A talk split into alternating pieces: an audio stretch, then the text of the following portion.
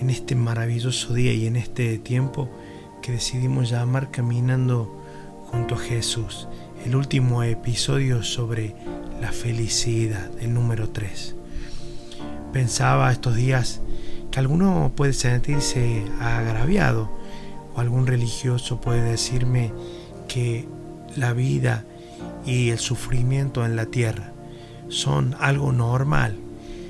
Y te voy a decir algo que considero la palabra de Dios. Y considero a la palabra de Dios como la verdad absoluta y no relativa. Sin lugar sin lugar a dudas que la vida nos tiene padecimientos, enfermedades, momentos de tragedia y momentos de dolor. Pero sin lugar a dudas Dios nos dio un mundo maravilloso junto a Cristo podemos comprender que las palabras que Él nos ha dado, que los sufrimientos y que a los que aman a Dios, todas las cosas le ayudan a bien. También es la actitud en la cual confrontamos nuestra vida frente a la misma circunstancia.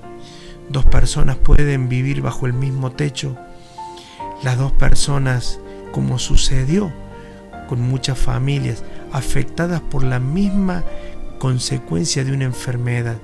Sin embargo, dos hijos tomaron de dos maneras diferentes y también esa prueba a uno lo catapultó para ser mejor y a otro lo hundió para vivir en la autolástima y en las tragedias.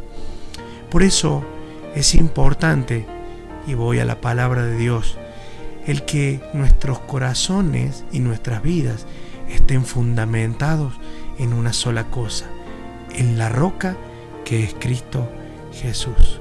La felicidad. La felicidad sencillamente parecería un bien intangible, pero la felicidad es algo que se trabaja, es como el matrimonio, como un noviazgo, como una casa. Todos los días uno debe hacer algo y ponerle un ladrillo nuevo. Y cuando tú haces un fuego para comerte una carne asada, pones fuego, pones leña, pones viento para avivarlo. Es la única manera.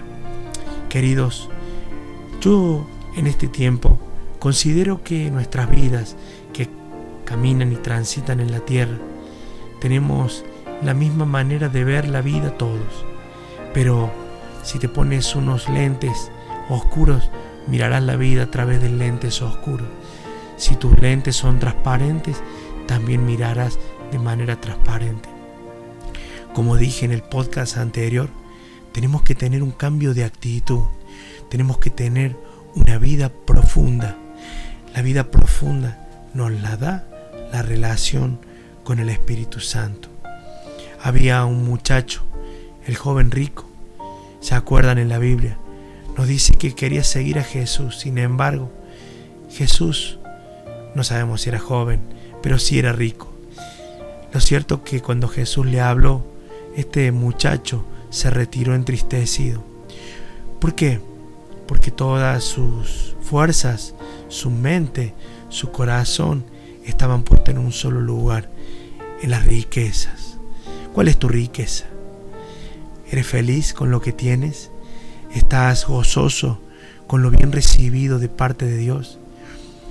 Mira, el mundo, el mundo te está mirando, tus hijos te miran. ¿Eres más fuerte predicando con tu ejemplo, con tus actitudes, con tus enojos, que con tus palabras de prédica? No necesitan verle al pastor, necesitan ver una mamá, necesitan ver un esposo fiel. Queridos, mostrar a Jesús, mostrar la felicidad a este mundo, no tiene que ver con bienes. Sin lugar a dudas, que Dios te quiere bendecir. Él te quiere prosperar. Él quiere que tus hijos sean prósperos, que tengas un hermoso lugar donde vivir. Pero todo tiene un tiempo. Ojalá que al escuchar este podcast sencillamente te haga reflexionar, ¿soy feliz con lo que tengo?